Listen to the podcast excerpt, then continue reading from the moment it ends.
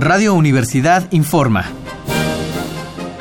Este es el corte vespertino del domingo 18 de agosto de 1968.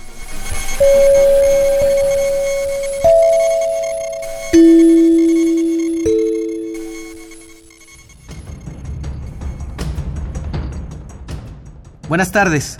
Hace unas horas algunos de nuestros reporteros entrevistaron a diputados del PRI, PAN y PPS acerca de la invitación a un diálogo público que les hizo hoy el CNH y la coalición de maestros. Luis M. Farías y Jesús Llurén, entre otros, coincidieron en que ningún legislador aceptará la invitación.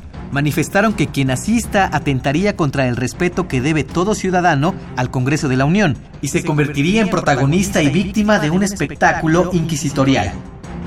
Entre tanto, en la Alameda y diversos puntos de la ciudad, las brigadas del CNH han realizado 250 mítines relámpago. Seguiremos informando.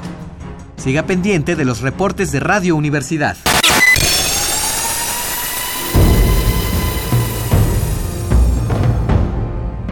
M68 50 años del movimiento estudiantil.